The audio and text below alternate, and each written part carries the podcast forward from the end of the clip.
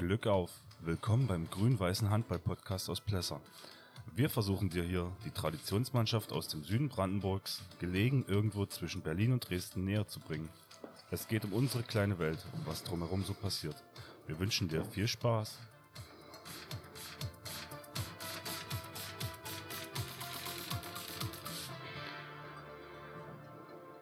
Hallo und Glück auf am Sonntag, den 21. Äh, Januar 2024.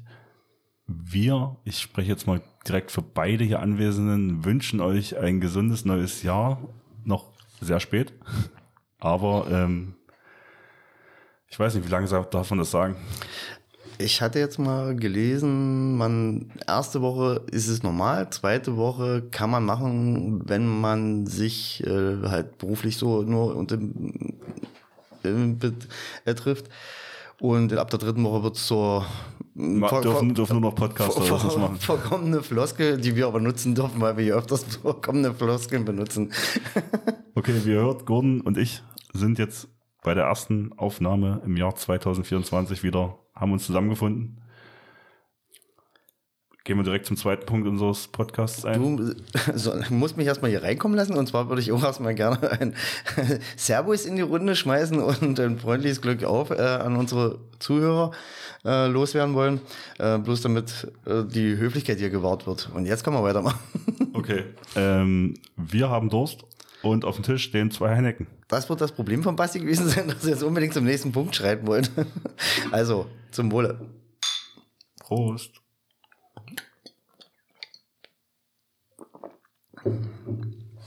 Gleich noch der Jacke entledigen, damit ich hier nicht ins Schwitzen komme. Haben wir gestern den noch gemacht.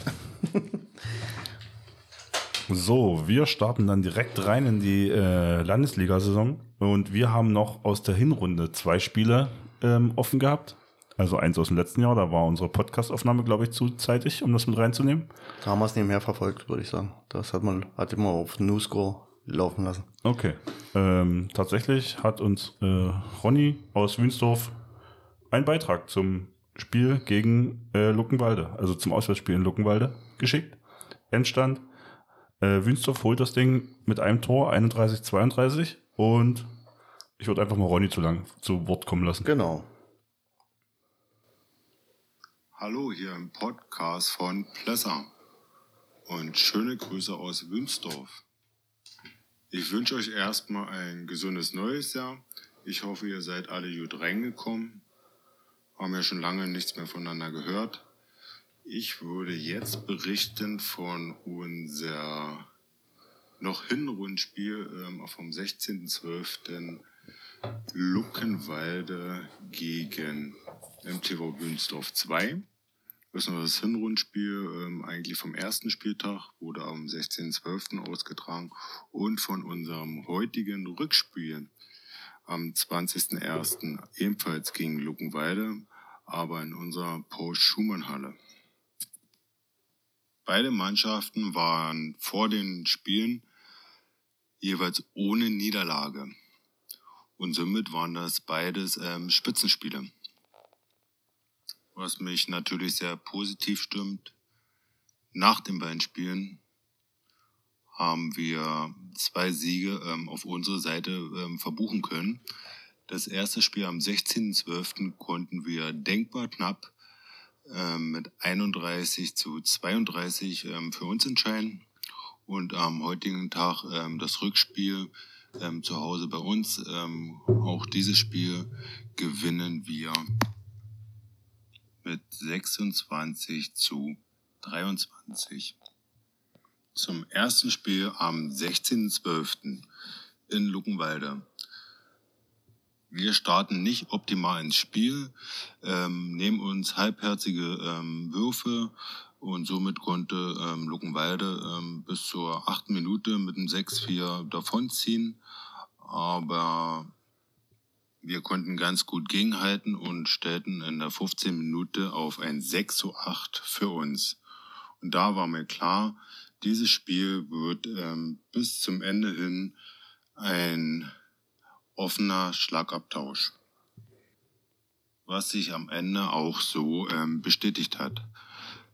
Wir haben ja an diesem Tag, am 16.12., ähm, unseren großen MTV Wünsdorf Kooperation Luckenwalde ähm, Heimspieltag ähm, dort ausgetragen. Das heißt, ähm, es fing an mit der A-Jugend, dann die Frauen, dann halt wir als zweite Männermannschaft, aber mit einem Auswärtsspiel ähm, gegen Luckenwalde und dann hat unsere erste Männermannschaft auf dem Abend noch gegen Wildau gespielt.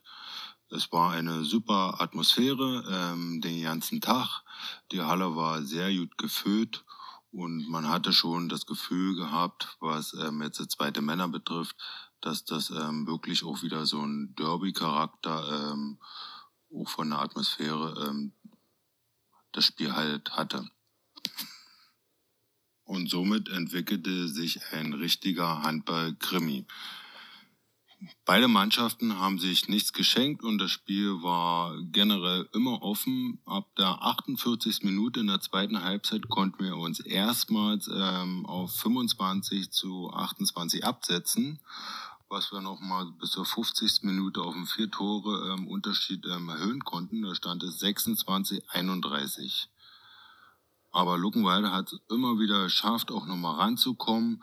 Aber in der 55. Minute stand es dann 29-32 und fünf Minuten vor Schluss haben wir das Torwerfen eingestellt. Und somit wurde das Spiel nochmal spannend. Und Luckenwalde hatte in den letzten Sekunden nochmal die Möglichkeit gehabt, ähm, den Ausgleich zu erzielen. Es stand da 31, 32, aber diesen Wurf konnten wir parieren und gewinnen, denke ich mal, teilweise auch glücklich, ähm, dann am Ende mit 31, 32. Aber gesamtes Spiel betrachtet, denke ich, geht der Sieg für uns ähm, ja, in Ordnung an diesem Tag. Und somit waren die ersten zwei Punkte gegen Luckenwalde ähm, eingetütet. Und nun zum Rückspiel. Nein, wir unterbrechen kurz. Äh, das setzt mal zum späteren Zeitpunkt fort. Sorry, ich habe dein Mikrofon kurz ausgemacht. was, was, hast du gerade gesagt? Ich sage das jetzt mal zum späteren Zeitpunkt fort. Ja, äh, ja. Wir haben das jetzt äh, in chrono chronologischer Reihenfolge abzuarbeiten uns vorgenommen und dann gucken wir jetzt halt erstmal auf das Spiel. Ähm, ich denke, da müssen wir jetzt kein großes äh, Kaffeesatz lesen, Nee, veranstalten. nee, nee, einfach noch irgendwelche Auffälligkeiten äh, im Spielprotokoll Nee, also, zu finden. Ich meine, dass sie soweit alle das an Bord hatten, was sie sich vorgenommen haben.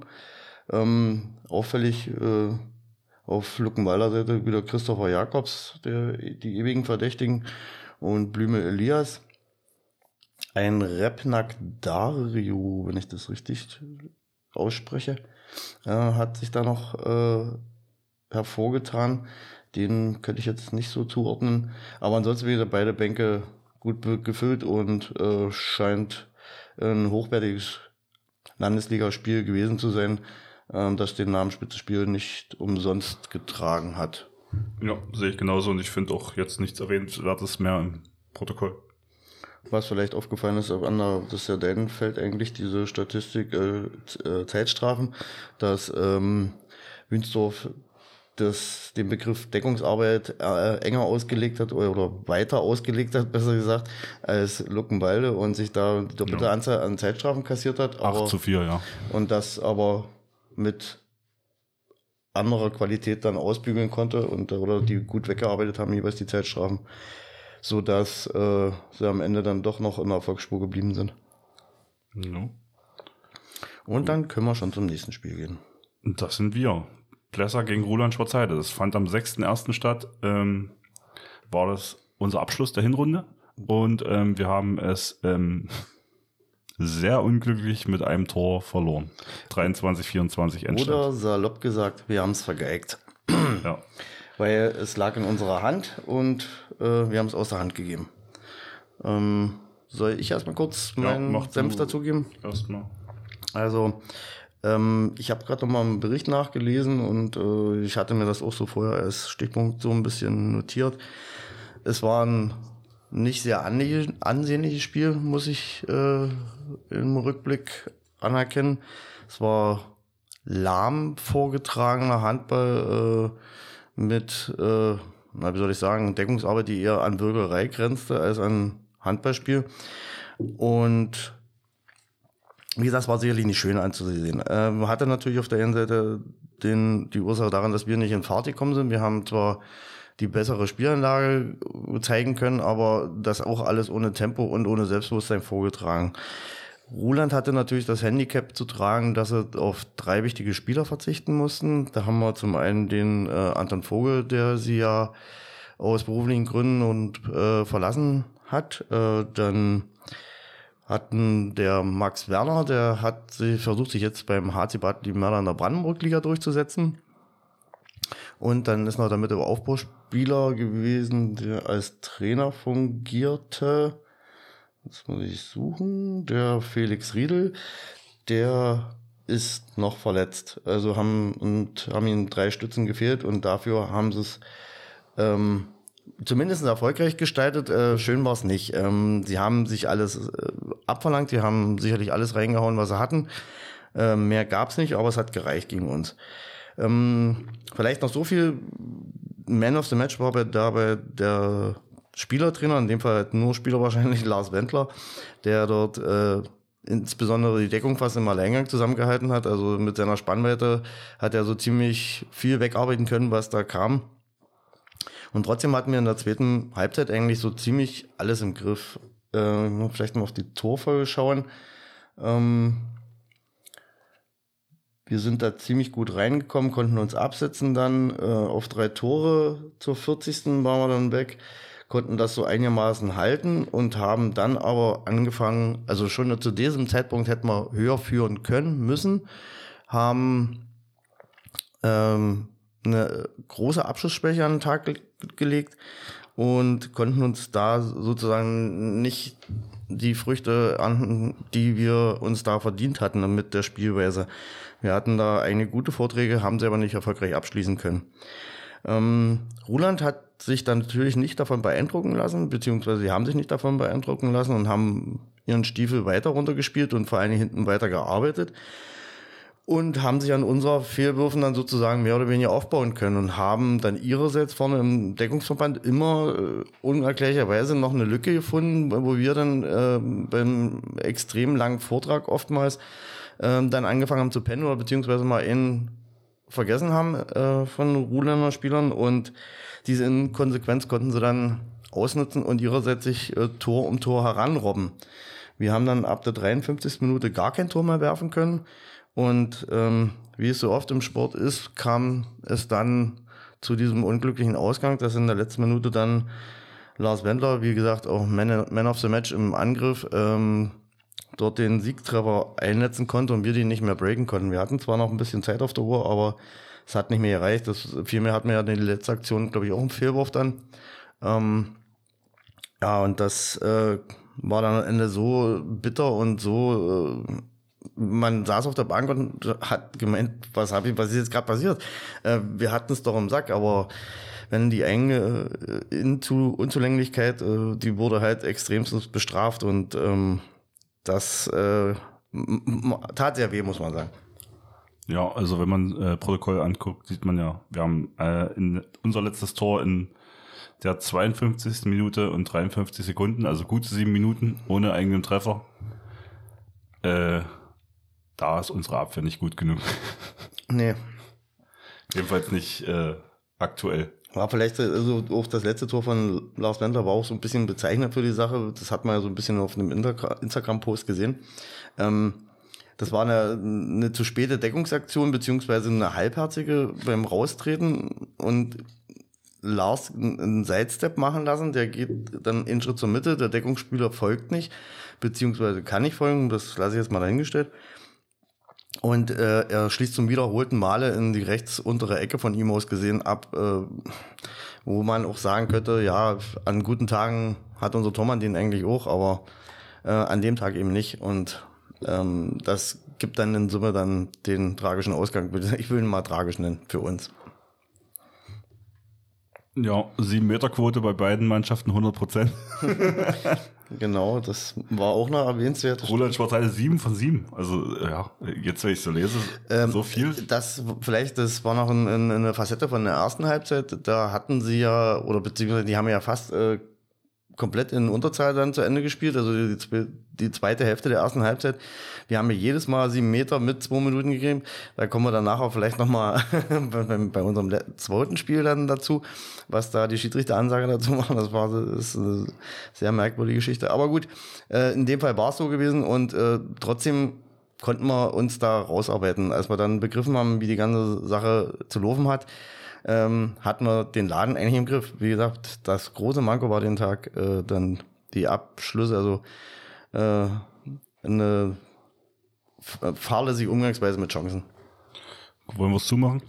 Äh, ja, ich muss das jetzt nicht weiter vertiefen, das tat so genug weh. Ich habe da äh, bis Dienstag dran zu knabbern gehabt. Äh, das war schon schwer. Gut, dann kommen wir zum gestrigen Tag und ähm, da beginnen wir mit Herzberg gegen Roland. Roland Schwarzheide. Das Bier mehr. das ist nicht verträgt. Ich schlag, schneid das raus. Jetzt kannst du nicht. Ja, jetzt habe ich es angekündigt, aber ähm, ja. Ähm, ich wollte noch dazu sagen, es gab das Spiel als Livestream ähm, bei sportdeutschland.tv.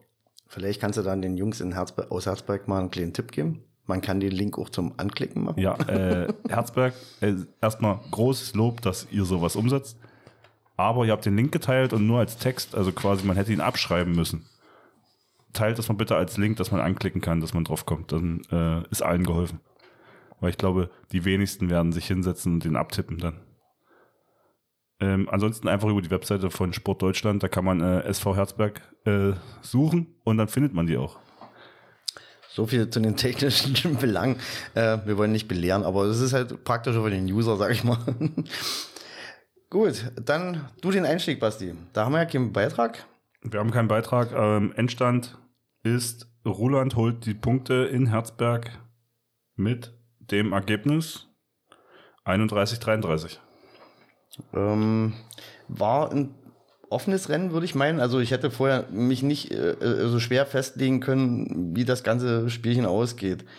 Ähm, dann gucken wir einfach mal, wer dort äh, was geleistet hat. Was auffällig war, was mir gleich wieder äh, ins Auge sprang, Dennis Gaspari, zwölf Tore, ohne sieben Meter. Also, puh. Äh, ich gehe mal fest davon aus, dass sie ihn dort mal wieder in seiner Paraderolle als Kreisläufer einsetzen können. Der muss ja in unserem Spiel als Halbrechter, glaube ich, aushelfen, weil sie nicht so gut besetzt waren. Und äh, ich nehme mal an, dort wird er mehr zum Tragen gekommen sein. Tristan Teube, habe ich nicht auf dem Schirm, wer das ist. Könnte ein Verwandtschaft von Alexander sein, wenn nicht gar der Bruder. Ähm, sechs Tore und Leonard Preuß, weiß ich jetzt auch nicht dazu, wer das ist, äh, sechs Tore. Aber dass die haben einigermaßen folgen können. Aber wie gesagt, die große Gefahr strahlt dann Dennis Gas- Gaspari aus. Ähm, Zeitschrafentechnik überlasse ich dir. Auf der anderen Seite haben wir Michael Tamm mit elf Toren und äh, Wendler Lars mit sechs. Der Niedrig Sven hat vier. Ja, und Spät Wilhelm hat auch vier. Das sind so die Top-Torschützen auf Seiten von Roland Schwarzheide. Ich gehe mal fest davon aus, dass es sich auch um kein Hochklassig-Spiel gehandelt haben dürfte. Kann man ja nachsehen. Ja, kann man dann nachsehen, genau. Das kann sich dann jeder seinen eigenen Reim raus, drauf machen. Ähm, jedenfalls äh, sind äh, wird es ein ziemlich körperliches Spiel gewesen sein und äh, mit dem besseren Ende für die Herren aus Ruland und Schwarzheide, die sich damit etwas vom Tabellenende absetzen dürften. Ja, das zum, von meiner Seite her. Was wollte ich Gut, jetzt ich- gab ich- noch mir- mir rote ist mal- Karten. Das kannst du haben. Mir ist was aufgefallen und zwar gab es eine rote Karte auf jeder Seite und das zur gleichen Zeit im Protokoll. Da gab es wohl einen kleinen Händel. äh, Leonard Preuß und Sven Niedrig ähm, haben wohl Ich nehme an, Visitenkarten oder dergleichen ausgetauscht Ja. und wurden dabei erwischt.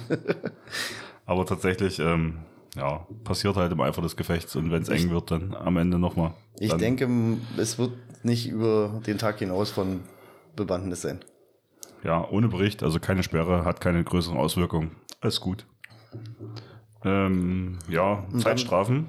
Also erstmal ähm, Tam Michael. Äh, wieder 100% 7 Meter Quote, wie gegen uns. Der scheint ein äh, sehr souveräner Schütze da an Mhm. diesem Punkt Ha- zu sein. Hat er bei uns gut gemacht, das stimmt. Und ja, Herzberg hat einen 7 Meter vergeben, aber das war der Leonard Preuß, hat drei von vier ähm, gemacht. Die Quote kann man ja noch stehen lassen. Das ist ja, das 75 Ma- Prozent sind gut. ist ja nicht das Maßgeblich. Wird der sicherlich dann an anderer Stelle geklemmt haben. Ja, und zum Thema ähm, zwei Minuten Strafen. Äh, Roland Schwarzheide hat äh, doppelt so viel wie Herzberg. Also acht und vier jeweils. Was, was mir jetzt ja gerade noch auffällt, was ja vollkommen bemerkenswert war, der Spielverlauf. Wir hatten ja schon Blitz-K.O. Die, 7-0. ja. Das 2 zu 10. Und wann waren sie dann ran? Das hat ewig gedauert, Alter. Das war ein richtiger Kraftakt von, von Herzberg. 19. Das Endergebnis ist das knappeste, oder? So, so, ja. eigentlich. Also wirklich phänomenal. Also da hat, dass sie dort nochmal so in Schlagdistanz gekommen sind, wow. Vielleicht könnte man sagen, wenn es noch fünf Minuten länger gegangen wäre, vielleicht hätte Herzberg das Ding geholt. ja, gut möglich, aber da hätte Lars Wendler schon die entsprechenden Hebel gefunden. Bin ich mir ziemlich sicher. Gut, dann können wir das auch zu machen, die Geschichte. Und jetzt kann Ronny wieder zu Wort kommen. oder? Genau, wir kommen zum Rückspiel, weil das ist jetzt äh, bemerkenswert, dass äh, quasi die beiden Hin- und Rückspiel direkt hintereinander folgen. Hm, da kennt man sich noch gut, aber die kennen sich eh gut da oben. Das ist jetzt nicht. Ich will noch kurz erwähnen, das Spiel ging 26-23 aus. Also Wünsdorf hat wieder die Punkte geholt. Ja, und äh, es, aber lassen wir Ronny erstmal zu Wort kommen. Dann können wir da noch was dazu sagen vielleicht. MTV Münzdorf 2 gegen Luckenwalde am heutigen Tag. An sich vor dem Spiel hatte ich ein ganz gutes Gefühl gehabt, aber trotzdem taten wir uns heute in dem Spiel schwer. Auch das heutige Spiel war in der Anfangszeit ähm, ausgeglichen, über ein 2-2, 5-5. Ab der 23. Minute konnten wir über ein 7-5 auf ein 8-5 stellen. Und da haben wir schon mal die ersten Weichen gestellt, in welche Richtung ähm, das Spiel gehen sollte. Schaffen es aber leider nicht bis zur Halbzeit auf einen 5 oder 6 Tore Vorsprung ähm, uns herauszuspielen, wo aber die Möglichkeiten definitiv da waren. Zur zweiten Halbzeit ähm, kurz gesagt, ich denke, wir waren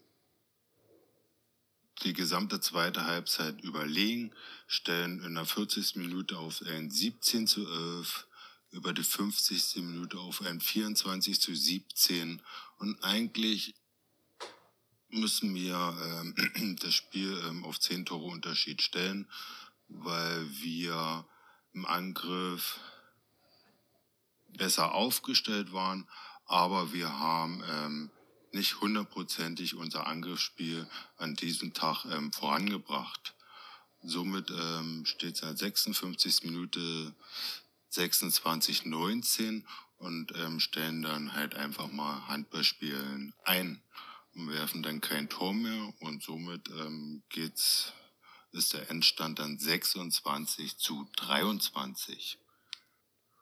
Womit ich heute ähm, zufrieden sein kann, ist über weite Strecken unsere Abwehrarbeit und vor allem unsere Torhüterleistung. Nils Andreas ähm, hat heute ähm, Dinge gehalten, das war schon extrem stark. Ich dachte, da steht ähm, Andreas Wolf im Tor, aber nee, es war Nils Andreas. Und wo wir noch, ähm, sag ich mal, uns in Zukunft nur wieder ähm, steigern müssen, ist unser Angriffsspiel, dass wir ähm, das besser voranbringen, ähm, noch mehr zusammenspielen und nicht in Einzelaktionen verfallen. Aber nichtsdestotrotz, wir sind heute ähm, mit den zwei Punkten extrem zufrieden, ähm, nehmen aus den zwei Spielen 4 zu 0 Punkte mit und sichern damit ähm, unsere Tabellenführung und freuen uns ähm, jetzt schon auf die nächsten ähm, Rückrundenspiele. Ja, das war es ähm, erstmal von meiner Seite. Euch ähm, sage ich mal auch weiterhin viel Erfolg und wir hören und ähm, sehen uns warm. Macht's gut, bis dahin und Glück auf hier im Podcast vom Plaza. Macht's gut, ciao. Danke an der Stelle. Ähm, haben wir Luckenwalde eigentlich vergessen im ersten Spiel? Ich weiß gar nicht. Äh, das wird jetzt. Ich hoffe, er hat nur für dieses Spiel abgegeben. Andreas Reinhold, äh, Trainer von Luckenwalde, kommt jetzt zu Wort. Und eventuell zu beiden Spielen. Gesundes neues Jahr und ähm, wie sagt ihr da so schön, Glück auf. Ähm, an alle Handballbegeisterten. Ähm, hier ist der Andreas aus äh, Luckenwalde. Und wir hatten ja noch zwei Spiele offen, die wir noch nirgendwo so kommentiert haben. In dem Fall handelt sich das ja bei uns um die Spiele gegen Wünsdorf. Einmal das Hinspiel, was bei uns in Luckenwalde ausgetragen wurde.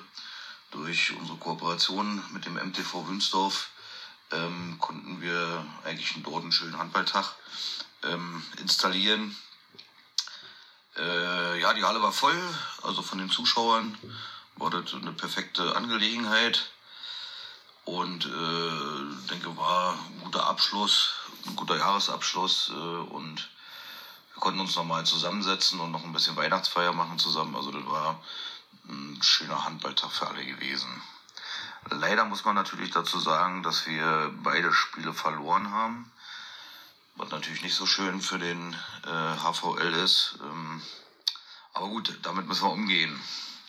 Kommen wir mal direkt zu den Spielen. Also eigentlich gibt es da nicht viel zu sagen. Beide Spiele äh, ähneln sich aus meiner Sicht. Ähm, wir haben natürlich äh, eine junge Truppe, die noch nicht so viel Erfahrung mitbringt.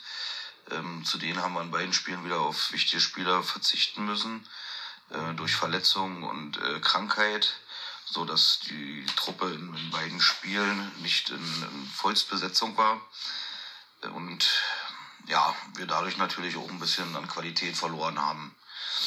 Das erste Spiel war, ja, das war mehr geprägt vom Derby-Charakter. Also da ging es schon ein bisschen heiß und ein bisschen mehr zur Sache. Und äh, man kann das auch beim Ergebnis sehen. Wir haben ja letztendlich mit, mit einem Tor verloren. Ähm, ja, die Gründe dafür sind halt ein bisschen vielseitig, aber an allererster Stelle steht natürlich unsere Chancenverwertung, ähm, die ja momentan sowieso ein bisschen, ähm, naja, möchte ich mal sagen, katastrophal ist. Ähm, wir spielen uns gute Chancen vorne und machen die dann äh, leider nicht rein, ja. Und so eine Sachen, ähm, ja, kann man sagen, die rächen sich halt später. Wir hatten durchaus auch die Chance, äh, in Luckenwalde ähm, uns abzusetzen von den Windsurfern, was uns nicht gelungen ist. Ähm, in entscheidenden Situationen haben wir einfach auch die falschen, ähm, ja, die falschen Schlüsse daraus gezogen und wir haben manchmal auch Abschlüsse gesucht, die viel zu früh waren und naja, wie sagt man so schön, so eine Halbchancen. Und das, wenn die nicht reingehen, letztendlich, dann äh, rächt sich das hinten aus. Und so war die Partie ausgeglichen. Ich denke, beide Gegner waren dort auf Augenhöhe. Ähm, aber wie gesagt, selbst Winsdorf hat es auch nicht geschafft, sich irgendwo abzusetzen. Auch die hatten die Chance. Ähm, und uns ist es auch nicht gelungen. Und so hatten wir dann unsere erste Niederlage ähm, vor heimischem Publikum eben einfahren müssen. Ja, gestern ähm, gab es halt das Rückspiel in Wünsdorf. Wie auch jetzt schon mal beschrieben, ich will das nicht so, also will eigentlich kurz halten. Ähm, auch da wieder mit einer dezimierten Truppe angereist.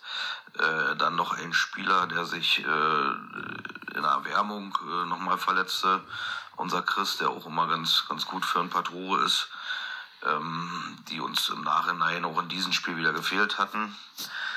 Ähm, kurz zusammengefasst, wir hatten wieder wahrscheinlich um die 20 Fahrkarten geschossen, ähm, teilweise auch aus äh, guten spielerischen Situationen, äh, wo wir letztendlich den Torwart nicht überwinden konnten. Ähm, und somit, da sieht man eigentlich auch am Endstand 26 zu 23. Also wir waren in der Lage, eigentlich nur 23 Tore zu werfen. Ähm, das ist eigentlich ein bisschen wenig. Ähm, herauszuheben sind natürlich auch beide Torhüter auf beiden Seiten in dem Spiel. Also A, unser Steve im Tor, der eine gute Leistung hatte, wenn nicht eine sehr gute Leistung, ähm, der auch äh, viele Würfe parieren konnte. Und wir halt auf der anderen Seite eben äh, auch ganz viel den gegnerischen Torwart, ähm, naja, nicht angeworfen haben, aber eben Würfe hatten, die waren nicht, nicht gut platziert. Ähm, und der gegnerische Torwart, Torwart äh, konnte das letztendlich auch einfach gut parieren. Ja, und äh, eigentlich haben wir im zweiten Spiel eigentlich immer ein bisschen hinterhergehangen. Die Wünsdorfer konnten sich äh, mehr oder weniger zwei, dreimal entscheidend auch absetzen. Ähm, trotzdem haben wir aber nie aufgegeben und weitergekämpft, was positiv zu erwähnen ist.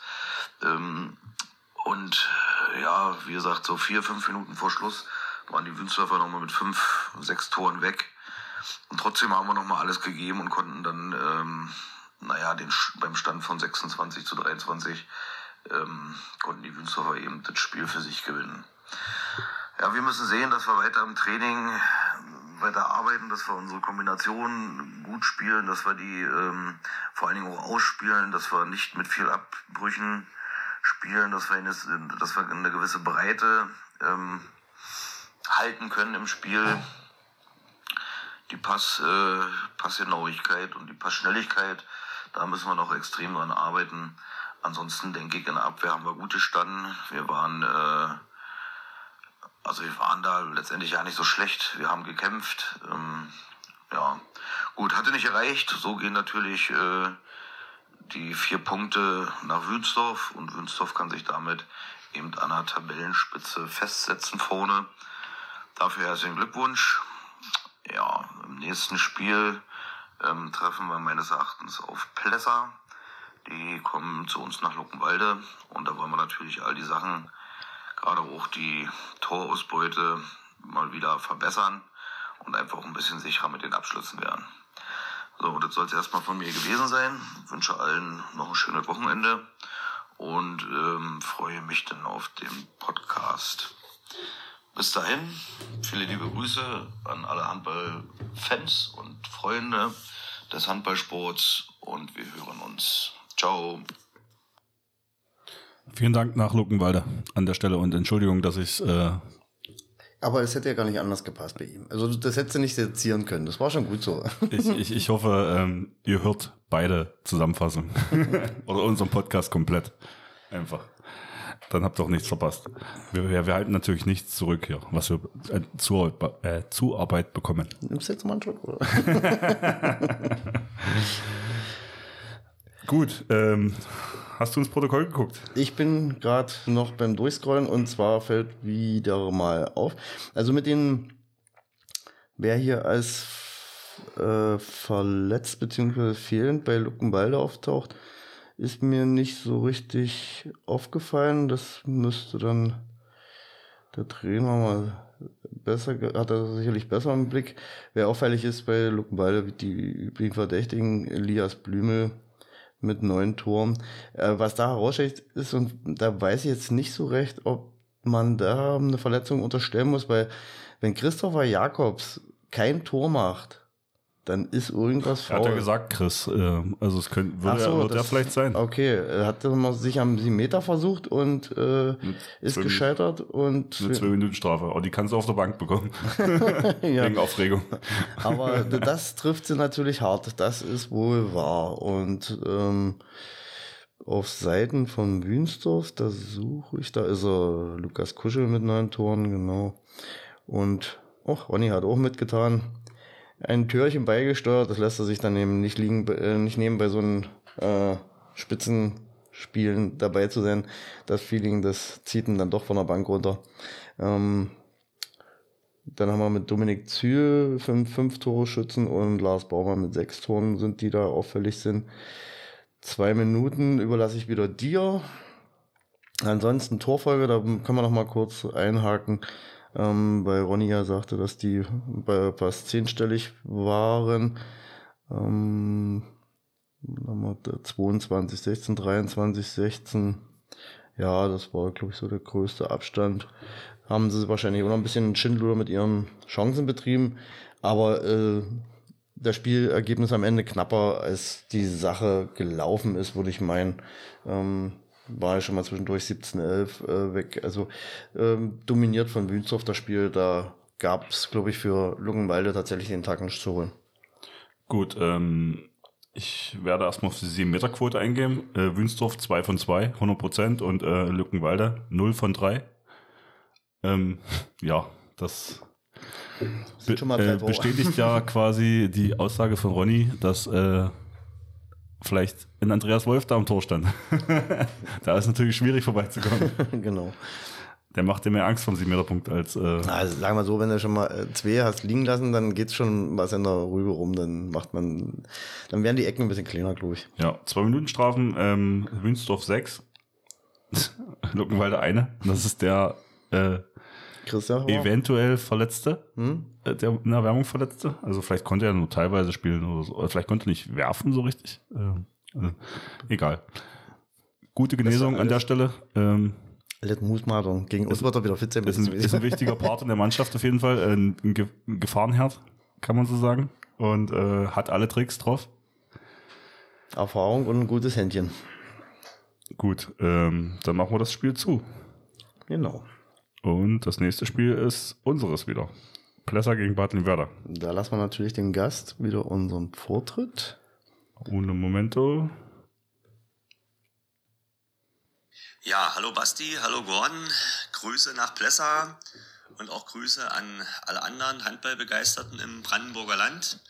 Und ja, zunächst erstmal euch allen ein äh, gesundes, neues äh, und vor allem erfolgreiches Handballjahr 2024. Ich wünsche natürlich allen maximale Erfolge, außer natürlich in den Spielen gegen uns. Das versteht sich von selbst.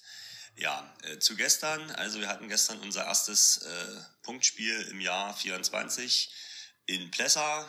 Ähm, ja, und was soll man dazu sagen? So wie in den letzten Jahren auch. Ähm, konnten wir dieses Spiel knapp für uns entscheiden. Am Ende stand es 30 zu 29. Und ja, wie ist es zustande gekommen? Also man weiß ja immer nicht so genau, wie kommt man nach der Winterpause so in das Ganze, in den Spielrhythmus rein, wo steht die Mannschaft? Und ähm, für die erste Halbzeit kann ich das mal ganz klar mit einem Daumen hoch beantworten. Also ähm, die ersten 20 Minuten waren wahrscheinlich der beste Handball oder die, die, die beste Anfangsphase, die wir äh, in dieser Saison gespielt haben. Wir waren wirklich hoch konzentriert.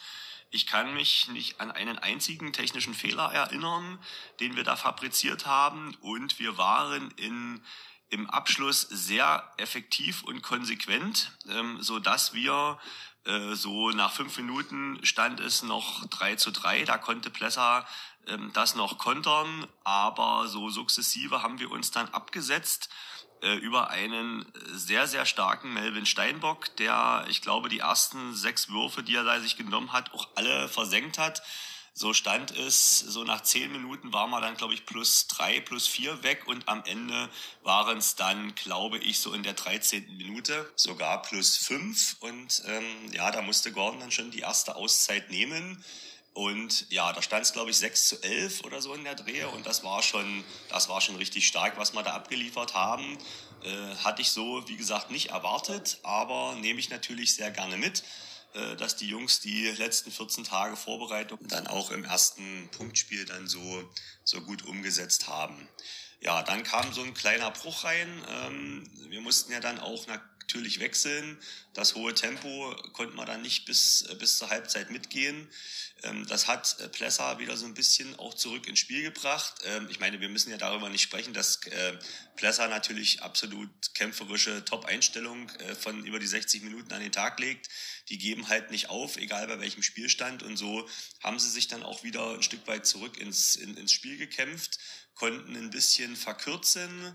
Und so ging es am Ende mit äh, plus drei, mit einem 14 zu 17 in die Halbzeitpause was ja schon äh, ja, vom Ergebnis her äh, dafür spricht, ja, dass es natürlich erstmal sehr torreich war, äh, viel Tempo, auf, auch auf beiden Seiten viel Tempo drin war. Und ja, ähm, das war erstmal eine, eine sehr gute erste Halbzeit von meiner Seite, auf jeden Fall von meiner Mannschaft, aber auch Plessa hat sich da sicherlich sehr gut verkauft vor ihren Fans. Also das war schon, das war schon sehr schön für, den, für, den erst, für das erste Spiel im, im neuen Jahr. Ich habe dann in der, in der Halbzeitpause auch nochmal gewarnt, dass natürlich Plessa äh, mit allem, was sie haben, aus der Kabine kommen und nochmal da versuchen, das Ruder rumzureißen. Und ähm, ja, es kam in den ersten zehn Minuten nach der Pause dann nicht ganz so. Äh, Elias Stein auf unserer Seite hat da so ein bisschen das Heft des Handelns in die Hand genommen, hat selber äh, gute Aktionen gesetzt, hat auch äh, Tore erzielt, sodass wir wieder zunächst auf die fünf Tore weggezogen sind. Aber wir haben es, wie schon in der ersten Halbzeit, irgendwie nicht geschafft, äh, den Sack zuzumachen und so dominant aufzutreten, dass Plesser das Spiel dann noch irgendwo abschenkt und sagt, das ist jetzt verloren oder versuchen das Beste draus zu machen. Nee, im Gegenteil. Ähm, es sind halt, wie ich schon in der, zum Anfang gesagt habe, natürlich durch ihre kämpferische Einstellung da reingekommen und haben sukzessive wieder aufgeholt, Tor um Tor. Und so kam es am Ende, wie es kommen musste. Äh, irgendwo in der 45. Minute war der Anschlusstreffer markiert und dann in der 50. Minute beim 25 zu 25 war dann der Ausgleich da. Ja, dann kann sich natürlich jeder vorstellen, die Halle hat natürlich gekocht. Ja, ähm, das ist ja völlig logisch. Ja, und so war es dann für uns notwendig, die Auszeit zu nehmen die dann aber ein bisschen verpufft ist, denn ähm, es war dann sogar so, dass wir in der 56. Minute mit zwei Bällen hinten lagen. Da hatten wir dann noch einen 7 Meter verworfen und ja, so ist eigentlich ein gutes Spiel bis dahin uns dann völlig aus der Hand geglitten. Ja, dann äh, war dann von der Sache her all in. Ja, und in diesen letzten äh, zwei, drei Minuten oder lass es vier gewesen sein, ja, da wird natürlich Gordon sicherlich etwas ausführlicher dafür da, oder darüber äh, berichten. Hatten wir natürlich den einen oder anderen Schiedsrichterpfiff auf unserer Seite, da kam eine Zwei-Minuten-Strafe auf Blessauer Seite dazu, die uns natürlich ein Stück weit in die Karten gespielt hat und uns zumindest zum Ausgleich gebracht hat. Ähm, dann noch, noch zwei starke Paraden von Christian Tippelt, ähm, verirrt sich da ein Ball ins Tor ist das Spiel verloren. So konnte er die halten und ja, so hat er uns natürlich nochmal zurück ins Spiel geholt und wir konnten äh, mit der letzten Aktion dann noch einen 7 Meter ziehen, den Micha Puls dann verwandelt hat. Und so haben wir das Spiel dann äh, über die Runden bekommen, äh, mit 30 zu 29 unseren ersten Sieg in der Rückrunde eingefahren. Und ja, das freut uns natürlich ungemein. Äh, wir haben jetzt ähm, acht Punkte auf der Habenseite. Haben uns da ein bisschen abgesetzt äh, von den direkten Konkurrenten im Abstiegskampf. Ähm, ja, mal nicht auszudenken, wenn wir das Spiel verloren hätten, dann hätte man natürlich Plesser nicht nur zurückgeholt, äh, sondern äh, wären sogar, hätte uns Plesser überholt. Also sozusagen ist dieser Sieg auch für die Tabelle und für unser ja, ganzes Selbstbewusstsein natürlich enorm wichtig gewesen. Ja, ähm, ich hatte schon angedeutet, äh, Schiedsrichterleistung. Ähm, klar, ich kann das natürlich total verstehen, dass, dass Gordon und Plesser da auf jeden Fall ähm, über die Schiedsrichterleistung ja mal zumindest nicht zufrieden waren mit dem, was, was ähm, Gensichen und Gensichen gepfiffen haben. Ich fand, sie haben im Laufe des Spiels sehr viele Sachen durchgehen lassen, hätten von Anfang an etwas härter durchgreifen müssen bei der einen oder anderen Aktion auf beiden Seiten.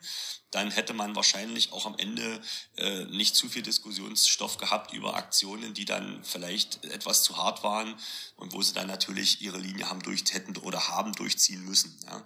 Ähm, aber äh, am Ende bin ich zufrieden mit dem Sieg. Äh, wie gesagt, 50 Minuten waren das, war das ein sehr ordentliches Spiel von uns. Ähm, das ist, dass wir es nicht souveräner haben ziehen können, ärgert mich ein bisschen und gibt genug Anlass in den nächsten Wochen weiter zu arbeiten. Wir treffen am nächsten Samstag auf Herzberg zu Hause. Äh, da wollen wir natürlich nachlegen und äh, dann den nächsten Sieg einfahren, sodass wir uns auch tabellarisch langsam ein bisschen ranarbeiten an das Mittelfeld.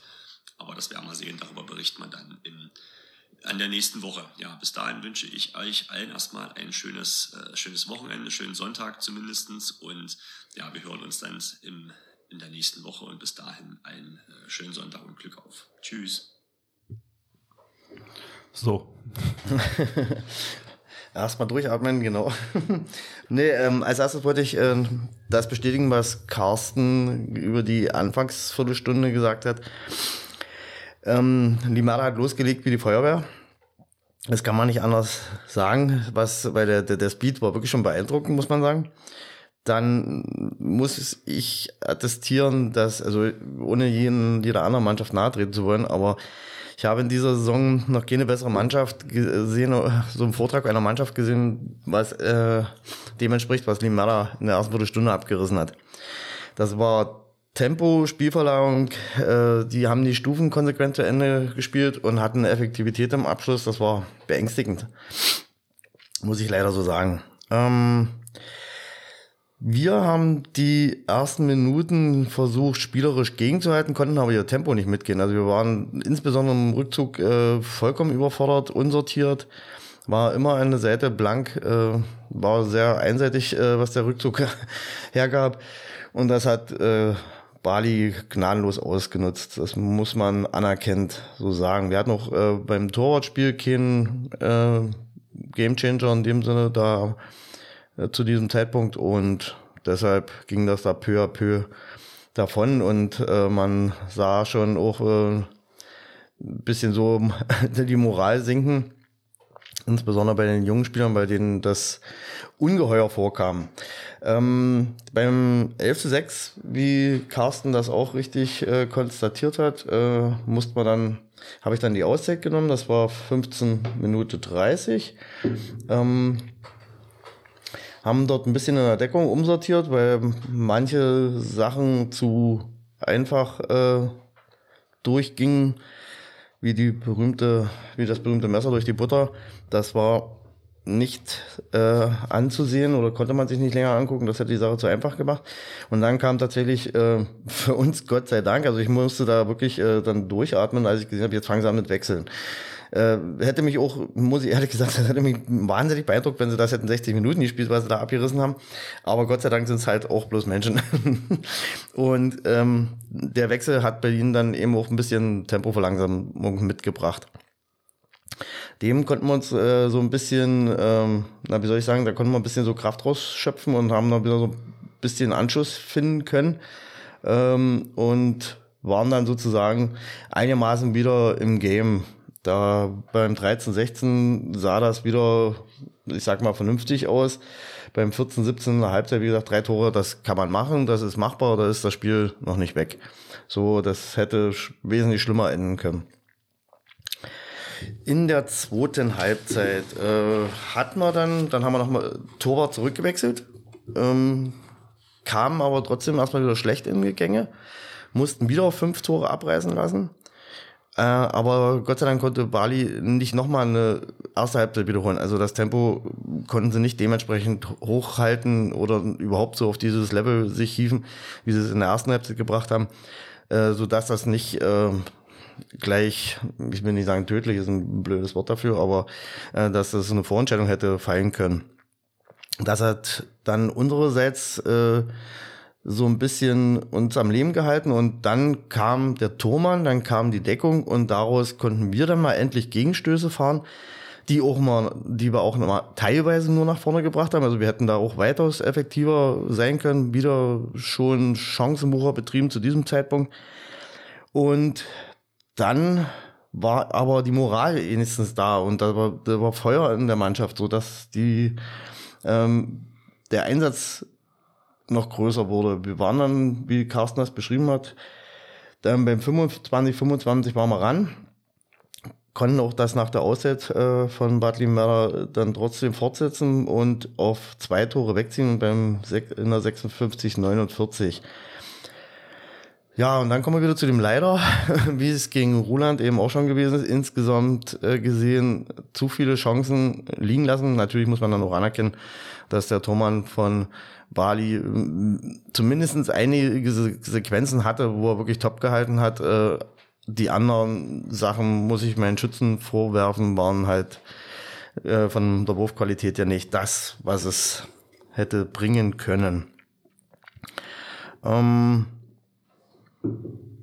wie gesagt, das sind so diese drei Punkte, die da auffallen, oder beziehungsweise die, zwei großen Punkte Abschlussschwäche, die war halt dann nicht, äh, die, die uns da, den Sieg gekostet hat. Und dann, wie Carsten richtig sagt, da will ich mich auch nicht großartig auslassen. Aus vorgenannten Punkt, die Schiedsrichter Entscheidungen zu dem Zeitpunkt waren dann spätestens da, waren sie zu unseren Lasten in der Regel. Also wir, wir gingen aus den Entscheidungen meistens als äh, Verlierer heraus. Ähm, und da komme ich jetzt nochmal zurück auf äh, die Geschichte mit den mit der Bestrafung sieben Meter und zwei Minuten, was wir im Podcast schon mal thematisiert hatten heute. Ähm, da bekam ich die Belehrung von der Schiedsrichterin, dass es eine Doppelbestrafung nicht mehr gäbe im Sinne von äh, zwei Minuten und sieben Meter. Äh, weil, wie gesagt, dieser Doppelbestrafungscharakter sollte vermieden werden. Da diese Regelauslegung oder diese Interpretation. diese Interpretation der Regel ist mir schlichtweg unbekannt. Man kann mich da gerne mal eines Besseren belehren, aber ähm, habe ich so noch nicht gehört.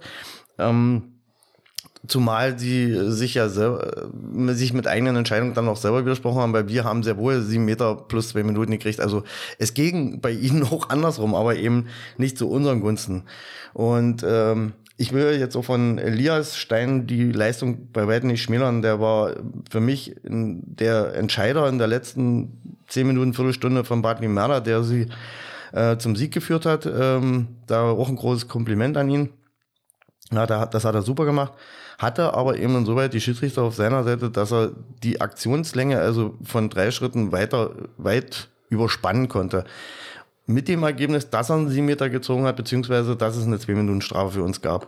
Die 2-Minuten-Strafe, also die ähm, zweite bei Ben zum Beispiel, die ging voll auf die Kappe der Schiedsrichter. Bei der letzten, die seine dritte dann war, da war er tatsächlich zu spät. Da ist er mehr oder weniger ins Leere gelaufen und hat. Äh, Seine erste, da werde ich vorne in der Luft gestoßen und äh, da gibt's auch keinen Pfiff und. Ja, das summiert sich dann halt mit der Zeit und bei so einem engen Spiel, was es war, also das ist nicht äh, mit dem Ruland-Spiel zu vergleichen, sondern das war halt in, in der zweiten Halbzeit war es leistungsmäßig pari pari. Ich habe zwischendurch mehrfach gedacht, ach du Scheiße, jetzt wird das wieder so ein Ding und äh, dann krummelt's dir natürlich im Bauch, weil es gibt ja die berühmte Serie mit den Eintorsiegen von Bad Limwerder. Sechs Spiele in Folge jetzt. Der sechste, genau. Ähm, das ist schon ein Fluch, oder? Ja, also ich würde langsam davon sprechen. Man sollte ja nicht arbeitsgläubig sein, aber als Handballer kann man das schon mal ein bisschen machen. Da kann man sich das mal, aus, mal ausleben. Ähm, ja. Und ähm, da war es dann halt, äh, das war dann zu viel, was wir da wegarbeiten hätten müssen. Gut, letztendlich äh, müssen wir tatsächlich dann den Hebel aber bei uns ansetzen, dass wir sagen, ähm, wenn wir was Zählbares mitnehmen wollen, müssen wir halt unsere eigenen Sachen durchbringen und das haben wir zu schlichtweg einfach nicht hingekriegt. Großes Respekt, großen Respekt nochmal an Balis junge Truppe, insbesondere für diese, diese Handballvorführung in den ersten 15, 20 Minuten. Das war wirklich sehenswert. Das hat mich schwer beeindruckt, muss ich sagen. Und äh, auch die, diese Abschlussschwäche, äh, Abschlussstärke, Entschuldigung, ähm, von Melvin Steinbock. Also das war wirklich, war schon schön anzuschauen, wenn man unbeteiligter oder Beobachter beziehungsweise Bali-Fan ist. Und für mich war das eher so, der Einschrecken jagte den nächsten, aber wir haben es ja dann in den Griff gekriegt. Also es ist ja nicht so, dass man es äh, nicht verteidigen könnte, aber war schon wirklich beeindruckend. Also ich gehe erst so mit, ersten 10, 15 Minuten, äh, da war, waren wir komplett überfordert äh, von der Geschwindigkeit ähm, ich hatte so eine Situation im Spiel, wo Mario dann reinkam und mal mit verteidigt hat, der so, warum trittst du nicht raus? Ich so, na, weil noch zwei Leute neben mir stehen, dann, die muss ich auch noch äh, halb verteidigen, so irgendwie. Also die, den Passweg wenigstens verhindern. Und ich denke mir, also wir haben es einfach nicht, also Rückzugverhalten war zu langsam, der Wechsel eventuell auf der Verteidigung äh, und dann die Orientierung. Wir waren komplett äh, verloren hinten so. Ja, obwohl das äh, ja insoweit kein, kein, kein Hexenwerk war. Sie haben halt immer den Druck auf eine Seite weitergegeben. Also sie haben das immer, wie gesagt, bis in die Außenposition weitergespielt. Da war ja nicht wilder Wechsel oder sowas, wo du nicht hättest folgen können, aber wir haben es einfach nicht mitgeschoben gekriegt. Ich glaube, wir sind äh, einfach an unsere Position zurück und das ist ja Quatsch in der Situation. Du musst ja, ja dann äh, alles zuschieben, wenn äh, dich dem Angreifer anpassen. Und das haben wir, glaube ich. Das war einfach zu statisch und das hatte dann wirklich tatsächlich ein kurzes Kreuz auf der Halb- oder Mittelposition gereicht, um uns äh, auszunocken sozusagen. Also das, da waren wir weg. Ja, das war ähm, unangenehm. Ja, aber unangenehm. Auf, auf dem Feld. Aber unangenehm war dann das Ende erst richtig. Das war. Wenn du so einen Hoch hast und dann so einen Downer kriegst, dann das tut auch, das schmerzt doppelt. Und da gab es auch tatsächlich bei erwachsenen Männern dann doch mal ein Tränchen. Also das habe ich auch schon lange nicht gesehen, dass die Leute so unglücklich waren darüber, so ein Ding so zu verlieren. Das ist vielleicht auch mal ein kleiner Hinweis für die Schiedsrichter, was man da so anrichten kann. Also wie, wie, wie, wie, wie viel Wertigkeit das hat. Also dass man das nicht so Larifari machen sollte. Gut. Aber Machen lassen wir zu, jetzt. oder? Hm? Machen wir zu. Müssen wir, wir, können es leider nicht mehr drehen. Ähm, und ähm, vielen Dank auch äh, wieder für das faire Spiel, muss man sagen. Also das ist, ähm, und das mal an die Adresse des äh, geneigten Elsterwerder Handball äh, Fans, äh, die sich da wieder bei uns in der Halle getummelt haben und äh, von Fairness äh, nicht so viel Bescheid wissen. Gut, ähm, wir schweifen ab. Wir schweifen ab und wir schweifen zu FIFA Elsterwerda. Das Spiel läuft gerade. Ist zu Ende Ist gegangen. zu Ende gegangen. Mit einer heftigen Klatsche für das geneigte Elsterwerder Handballpublikum, das gestern da war. Ähm, ja, 32-21 schlägt der Grün-Weiß Finsterwalde den Elsterwerder SV. Ähm, und da sieht man ganz viele vergebene Simeter, habe ich jetzt gerade mal so gehabt. Und ja, also in der Höhe auf jeden Fall nicht erwartbar gewesen. Simeterversuch schau. Spillige, Simeterversuch äh, Müller. Also drei haben sie vergeben. Hm, Elf, sieben Meter. Acht davon verwandelt. Auf der anderen Seite fünf, sieben Meter, drei davon verwandelt. Herr Spillige mit überdurchschnittlichen 10 Toren. Aber gut, muss man auch wieder sehen, 4 Meter Tore dabei. 4 von 6. Ähm, aber trotzdem immer wieder respektabel, was da geleistet wird. Martin Müller mit 5 und dann fällt's aber so richtig ab. Also da fehlt ein bisschen Unterstützung. Muss ich sagen, war auch, naja gut, die Bank ist bei denen nie das ausschlaggebende Kriterium. Die spielen zur Not 60 Minuten durch, aber das muss diesmal nicht, nicht gereicht haben.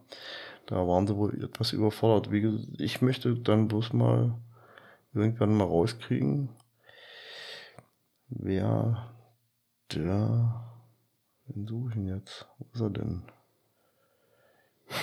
Na, Sprich dich aus. Ja, hier, dieser ähm, M. Damian, wer, wer das ist, den habe ich irgendwie nicht auf dem Schirm. Sechs Tore. Linus Tobe Wismar, der hat, ähm, das ist auch der junge Schiedsrichter, der das Spiel gegen Roland unter anderem gepfiffen hat. Krötsch Maximilian kennen wir, bekannter. Kurt kennt wir. Ja, das sind aber die üblichen Verdächtigen dabei. Fehlt mir der, der Kreisläufer war, hat wieder mal gefehlt. Ähm, ansonsten, ja, der, dieser junge Mann, der sagt mir nichts. Damian. Muss ich mal aufpassen. Ja, Marvin, Lennart, Damian. Gut, nee, war so nicht zu erwarten und starke Leistung von. Ja, Glückwunsch an. Finsterwalde. Haben sie ordentliches Zeichen gesetzt, würde ich mal sagen. Genau. So, damit schließen wir die Landesliga ab. Genau. Ähm, und wir gehen zur Verbandsliga Süd, ganz kurz. Tummeln uns mal ganz kurz in Weil- diesen Gefühlen. Ja, also ich verstehe es bei dem Ergebnis, dass man äh, nicht drüber reden will. Nee, das ist eigentlich nicht der Grund, denke ich. Da ist Hannes abgeklärt genug, um zu sagen, ey, ja, man muss auch sowas mal kommentieren, aber vielleicht sitzt der Frust noch zu tief und es kommt wieder Nacharbeit. Tatsächlich hat äh, der TSV Massen äh, in der Verbandsliga äh, Süd gegen den HC Spreewald 2 gespielt und ähm, zu Hause 20-32 verloren. Das ist schon eine heftige Klatsche. Ja, und da muss man aber auch wieder ein bisschen vorsichtig sein. Da kenne ich ja das Spielerpersonal nicht so vom HC Spreewald 2. Und da, Denkst du, das ist lieber Lübbenau, dass da Nationalspieler aus anderen nee, Nationen- nee, nicht in der 2. In der 1 äh, haben die, glaube ich, auch so eine Ka- Kapazitäten schon drin. Nee, äh, mein Thema ist dann eher, ähm, was kommt von Spielern aus der ersten zum Auffüllen in die zweite? Das kann manchmal dort auch noch möglich sein. Rein vom Tableau her sehe ich bei Massen jetzt keine Auffälligkeiten, dass da irgendwie großen Ausfälle zu beklagen gewesen wären. Aber scheinen den Tag tatsächlich überfordert gewesen zu sein. Das war ein eindeutiger Start-Zielsieg für die Spreewälder. Ähm, und dass da man sich da cremt, das vor, gerade vor heimischem Publikum, das da muss gestattet sein. Ja, ist okay. Und wir werden jetzt nicht so viele Wörter verlieren. Vielleicht äh, liefert Hannes ja noch nach. Genau. Ähm, wir zwingen dich aber nicht dazu. Ganz wichtig. Und äh, wir gehen weiter in die Brandenburg-Liga. Weil da haben wir einen hervorragenden Beitrag wieder ähm, bekommen von Patrick Zieres. Und ja, einfach jetzt ab damit, oder? Ab damit. Hallo und ein sportliches Glück auf zum Podcast nach Plesser. Hier spricht wieder Patrick Zieres vom HC Bad Liebenwerder 1. Ja, ich hoffe, ihr seid alle gut ins neue Jahr gestartet und konntet gesund den Sport wieder aufnehmen. Ich melde mich heute mit einer Zusammenfassung zum Spiel HSG Ernstdorf Schenkenhorst gegen HC Bad Liebenwerder. Endstand ein 33 zu 30 für die Heimmannschaft, also eine Auswärtsniederlage für uns. Ja, für uns war es das erste Spiel im neuen Jahr und das dann beim äh, Vorjahresmeister. Das, die HSG Ernstdorf Schenkenhorst ist eine starke Mannschaft rund um den Drittliga erfahrenen Spieler Sascha Klimczak der mit seinen 40 Jahren, ja, mit oder vielleicht sogar der beste Spieler der Liga ist. Zusätzlich ist in Arnsdorf immer eine volle Halle mit mehr oder minder unangenehmen Zuschauern so für Gästespieler. Ja, und damit war alles angerichtet für ein schwieriges Spiel für uns. Personell konnten wir so ziemlich aus den Vollen schöpfen, da war alles in Ordnung. Die HSG bleibt aber natürlich der klare Favorit. Bei ihnen war soweit auch alles an Bord, außer der Sportfreund Schütz, der sich da bei der Erwärmung für das Spiel verletzt hat. Da wünscht man an der Stelle natürlich noch gute Besserung, falls er das irgendwie hören sollte. Und ja, damit sind wir auch schon im Spiel geschehen. Wir können da gerade am Anfang eigentlich sehr gut mithalten. Es ist ein Spiel auf Augenhöhe.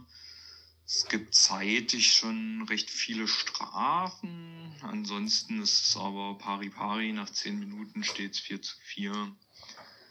Arnsdorf kann dann in der Folge das Tempo so ein bisschen anziehen, äh, kann unsere Offensivfehler, von denen es leider zu viele über den ganzen Spielverlauf gab, für ihre eigenen Konter nutzen und da müssen wir in der Folge halt so auf 12 zu 6 abreißen lassen. In der Phase beginnt dann aber Philipp Rieger im Tor ja richtig zu brillieren, Er hält da zahlreiche völlig freie Bälle, auch einige Konter. Und das hat zur Folge, dass wir trotz unserer recht schwachen Torausbeute bis zur Halbzeit auf ein 16 zu 13 verkürzen konnten und damit ja zumindest noch in Schlagdistanz waren. Und ja, die HSG durch noch, durchaus noch hätten gefährden können. In der Ansprache in der Halbzeit haben wir versucht, den Jungs mitzugeben, dass sie das Rückzugsverhalten verbessern sollen, also dass wir halt nicht in die freien Konter reinlaufen und dass sie gegen die Leistungsträger der Mannschaft da aushelfen müssen, wenn man denn doch mal in einer Positionsabwehr waren, damit halt da die Tore verhindert werden.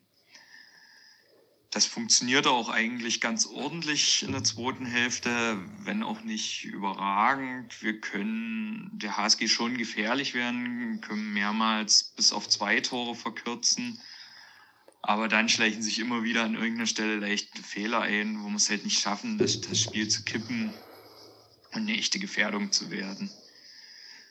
Äh, wir können nicht so richtig unsere sonst recht ordentliche Kreiskooperation spielen, da die HSG-Abwehr da physisch sehr stark agiert und ja, kriegen durch zum Beispiel Fehlpässe in solchen Situationen immer wieder die Nadelstiche in Form von Kontern.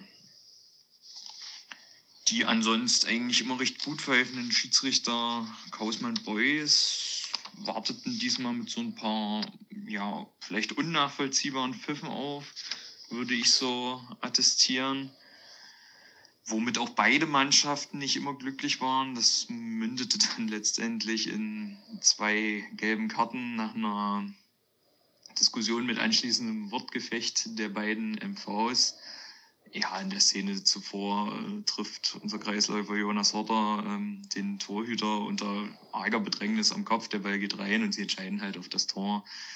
Ja, konnte der Heimtrainer nicht so nachvollziehen. Und ich konnte es nicht nachvollziehen, dass er das nicht nachvollziehen konnte. Naja, insgesamt muss man sagen, dass die beiden Schiedsrichter schon Respekt irgendwo zeigten, Entscheidungen gegen zum Beispiel den angesprochenen Sportfreund Klimczak ähm, zu treffen, wo andere Spieler halt bei vergleichbaren Aktionen schon bestraft werden. Ich meine, der Mann ist 40 Jahre irgendwie eine Instanz, macht auch in dem Spiel hier ohne ähm, übermäßig zu brillieren. Also er hatte nicht seinen besten Tag, macht er trotzdem seine zehn Tore. Da ist es halt als Gegner irgendwie unschön, wenn da die ein oder andere Strafe ausbleibt. Aber das soll keinesfalls der Grund für die Niederlage sein. Das, so weit würde ich da nicht gehen. Ja, das Spiel an sich war dann spätestens so in der 55. Minute bei einem Stand von 32 zu 27 entschieden. Wir können da nochmal so ein bisschen Ergebniskosmetik betreiben und auf den Endstand von 33 zu 30 stellen mit allem Vorzeichen und dem Spielverlauf können wir so eigentlich noch gut damit leben, denke ich. Wir haben eine recht ordentliche Leistung gezeigt.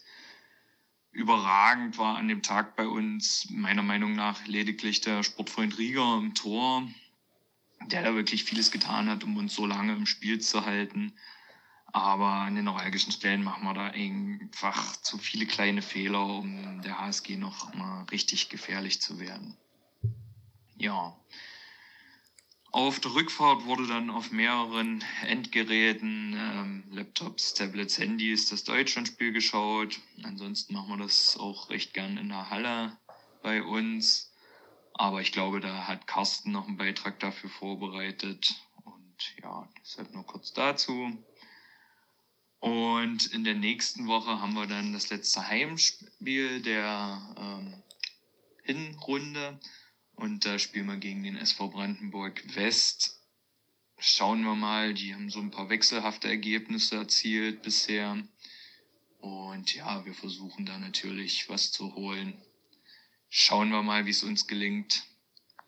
Bis dahin eine schöne Zeit. Macht's gut. Ciao.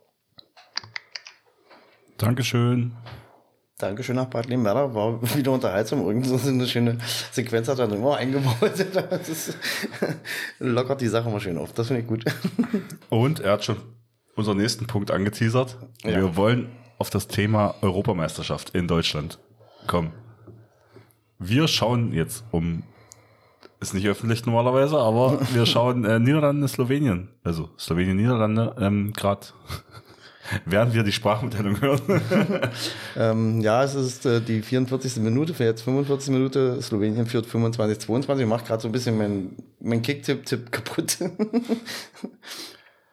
okay, ähm, wie Patrick ange äh, angedeutet hat, ähm, Carsten hat uns einen Beitrag gestellt. Sagen wir erstmal vorab, wir hatten, äh, ja, du hattest insbesondere gebeten, äh, doch mal ähm, mitzuteilen, wie ähm, Handball Brandenburg sozusagen äh, die EM im eigenen Lande verfolgt. Ähm, Carsten hat dazu einen Beitrag gemacht, Patrick hat sich dazu geäußert und soweit danke dafür. Danke dafür und vielleicht war es auch ein bisschen kurzfristig und genau. ähm, also nichts schlimm. Ja, dann gibt es jetzt nur die Ansicht von Bad Livada und uns. Genau. Und los. Ja, natürlich Euphorie an allen Stellen. Es ist ja schön, dass äh, Hallo Basti, du wolltest ja wissen, wie die Handball-EM hier in der Kurstadt so erlebt wird. Ähm, ja, natürlich Euphorie an allen Stellen. Es ist ja schön, dass äh, das in Deutschland gespielt wird und der ein oder andere aus unserem Verein hat natürlich ein Ticket ergattert. Äh, ist dann mal vor Ort und bedient natürlich alle sozialen Netzwerke ähm, mit Bildern, mit ein paar Kommentaren und ja, das ist also eine schöne, eine schöne Sache. Wir haben natürlich auch ein, ein Tippspiel am Laufen, wo von jung bis alt jeder da seine Tipps abgeben kann. Ich kann jetzt nicht genau sagen, wer führt. Ich kann nur sagen, dass ich irgendwo, wie in fast jedem Tippspiel, irgendwo unter ferner Liefen bin. Aber naja, das, das sei dahingestellt. Ähm, nö, ansonsten äh, machen wir nach jedem Training oder wir versuchen äh, die Trainingseinheiten, wo denn Spiele der deutschen Mannschaft sind, so zu legen, dass wir auch einen Beamer vor Ort haben, dass wir uns also danach noch hinsetzen und wenigstens eine Halbzeit oder wenn nicht sogar ein Spiel noch irgendwie mit äh, auch als, als, als Gemeinschaft. Das ist natürlich auch eine schöne Sache und ja, gibt dem Ganzen ein bisschen Flair. Ja, und wir hoffen natürlich, dass trotz des sehr mäßigen Auftrittes gestern, ja, wo natürlich sehr viel Glück im Spiel war, äh, sich die Mannschaft noch ein bisschen steigert und äh, möglichst äh, in, in, in, die Halbfinalspiele kommen, wenn nicht sogar mehr. Das wird natürlich dem Ganzen noch die Krone aufsetzen, aber das haben wir ja nicht in der Hand. Also dann schauen wir mal, wie weit es für die deutsche Mannschaft geht. Und vielleicht so als kleiner Vorschlag mal, ähm, es wäre ja vielleicht mal denkbar, so ein kleines Tippspiel auch mal äh, vereinsübergreifend zu machen und dann halt bei der nächsten, beim nächsten großen Turnier mal so vier, fünf äh, Tippbegeisterte aus den jeweiligen Vereinen, die da Lust haben mitzumachen, einfach mal ja, in einer Gruppe zu vereinen und einfach mal rauszubekommen, wer denn so im Landesliga Süd die größte Kompetenz hat, was so den internationalen Handball betrifft. Das denke ich mal ist eine schöne Sache und dann kann man ja auch mal so einen kleinen, so einen kleinen Preis ausloben und ja, das wäre so vielleicht ein Gedanke dazu, um auch da mal so ein bisschen, ja, die Vereine vielleicht ein bisschen aneinander ranzuführen. Nur mal so eine Idee, vielleicht kann man ja mal drüber nachdenken. Ja, ansonsten, ja, hoffen wir natürlich, dass es noch ein paar schöne Handballabende gibt, möglichst mit der deutschen Nationalmannschaft und wenn nicht, dann die anderen, die sich dann durchsetzen und bis ins Finale kommen, denke ich, die haben es dann auch verdient. Ja, so viel dazu. Also an euch noch schönen Sonntag und dann nochmal Glück auf. Tschüss. Vielen Dank. Äh, und äh, finde ich die Idee, also ich finde die Idee erstmal gut. So, man, wir müssen rausfinden, wer gut im Tippen ist. äh,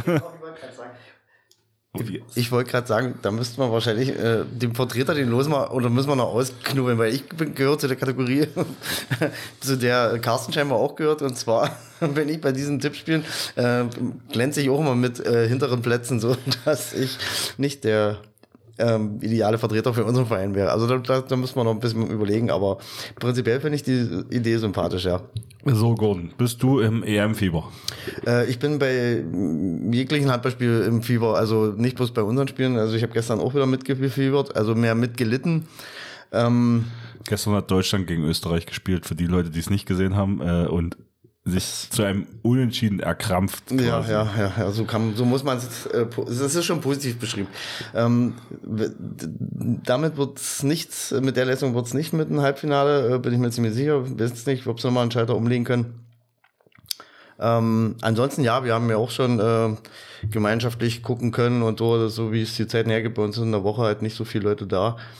Und Aber tatsächlich äh, einmal auf der Kegelbahn wurde geguckt, oder? Genau. Wir haben ja den, das Glück, äh, eine Kegelbahn an, der, an unserer Trainingshalle zu haben und ähm, da ist die Connection natürlich da, dass dann mal der Beamer angeworfen wird und zusammengeschaut genau. wird. Das äh, macht dann auch Spaß dementsprechend. Also äh, könnte natürlich mehr davon sein, aber es passt halt von den Zeiten halt nicht so gut und da äh, muss man sehen, was man kriegen kann. Wie gesagt, das war Dienstagstraining. Ansonsten treffen sich ab und an ein paar Leute mal zum Handball gucken. Bierchen zusammen trinken und so. Das ist schon, na klar, verbindet ja auch äh, die Leidenschaft äh, dann und ist auch interessant, wenn man dann ähm, dem nicht Handball spielenden Publikum dann den Sport ein bisschen näher bringen kann, also insbesondere dann Entscheidungen erklären kann oder beziehungsweise wenn die Frage kommt, warum pfeift denn der das oder was hat denn das zu bedeuten und dann kann man das äh, dann mal weitergeben und vielleicht das Interesse für den Sport ein bisschen mehr wecken. Also tatsächlich bei mir in Dresden, ich war mit, hab ne, mit einem Kumpel, der nur, der Fußball spielt, ähm, der, der fragt mich immer, wenn WM oder EM ist, ob wir zusammen gucken, weil das sind so die einzigen Termine, wo wir uns noch im Jahr sehen irgendwie. und dann kommt er, äh, wir, wir wohnen irgendwie zwei Kilometer auseinander, äh, perfekt halt. Äh, aber er hat halt Familie und ähm, ja, an sich, ich habe ja auch viel zu tun. Und äh, wir haben es, wir haben es geschafft, zwei Spiele zusammenzuschauen. Und er fragt mich halt auch immer, weil er halt kein Handballer ist, wie ist denn die Regel, wie ist denn die Regel? Und ähm, eine Freundin hat mir jetzt noch geschrieben, die hat jetzt äh, arbeitet, im, arbeitet im Altenheim in, in Dresden. Und äh, sie so, ich habe heute mit einer mit einem Opa Handball kurz geguckt. Und Alter, die hauen sich ja auf die Fresse. also wir sind Also Handballer sind harte Hunde, Punkt. so in, in der Allgemeinbevölkerung. Ja, das, das, das liegt ja in der Natur der Sache, wenn sich Leute so direkt gegenübergehen. Ähm, der, der geneigte Fußballer ist ja immer bloß, äh, der sieht das ja bloß, dass die Leute sich angeblich gefault irgendwo dagegen rumrollen, was beim Handball nicht der Fall ist. Und ähm, ja, gibt es nicht so viele Kontaktsportarten, die dem nahe kommen, was wir hier veranstalten. Und äh, insoweit sieht man auch, äh, dass es wichtig ist, gute Schiedsrichter haben, weil Regeln sind zum Einhalten da. Das würde sonst ausarten. Ja, ja. Obwohl der Handballer prinzipiell fair ist, gebe ich mal zu bedenken. Also ich würde auch sagen, dass äh, jetzt auch mit Bad Werder, ähm, also die Spieler, ich kann nichts Schlechtes sagen. So. Nein, nein. So und äh, ich versuche auch immer so die andere Seite Sichtweise zu sehen. Und man will halt ja, sein Team unterstützen und dann ab und zu rutscht man halt mal ab oder weiß nicht. Äh, manchmal ist man zu spät und so. Das, das, das will ich gar nicht damit äh, ausschließen. Also, dass da Fouls passieren und manchmal auch äh, böse Fouls zustande kommen, liegt in der Natur der Sache, weil das sind ähm, mit hohen Geschwindigkeiten zugeht und äh, hohe Geschwindigkeiten, hohe Leidenschaft, Emotionen. Äh, genau. Ähm, das passiert. Wichtig ist, dass man äh, danach sich in die Augen gucken kann und äh, sich die Hand geben kann. Das ist eigentlich das Wichtige. Und dass es am Ende keinen trifft, der ins Krankenhaus muss. Das äh, ist schon äh, erstrebenswert, aber dass man da mal eine Blessur davon trägt, also so, so, ist, so ist nun mal Handball, das hm. gehört dazu. Leider. oh, manche stehen drauf. Gut. Gut. Damit haben wir es fertig. Damit sind wir für heute durch, würde ich sagen. Outro ab. Ja, äh, vielen Dank an alle Zuhörer, Unterstützer, Podcast-Fans. Wir machen das für euch. Nochmal an dieser Stelle vielen Dank für die Zuarbeiten wieder. Wir wünschen euch eine schöne Woche und ein Restwochenende, was ein äh, bisschen Spaß euch noch bereitet. Bis zum nächsten Mal. Tschö. Tschüssi.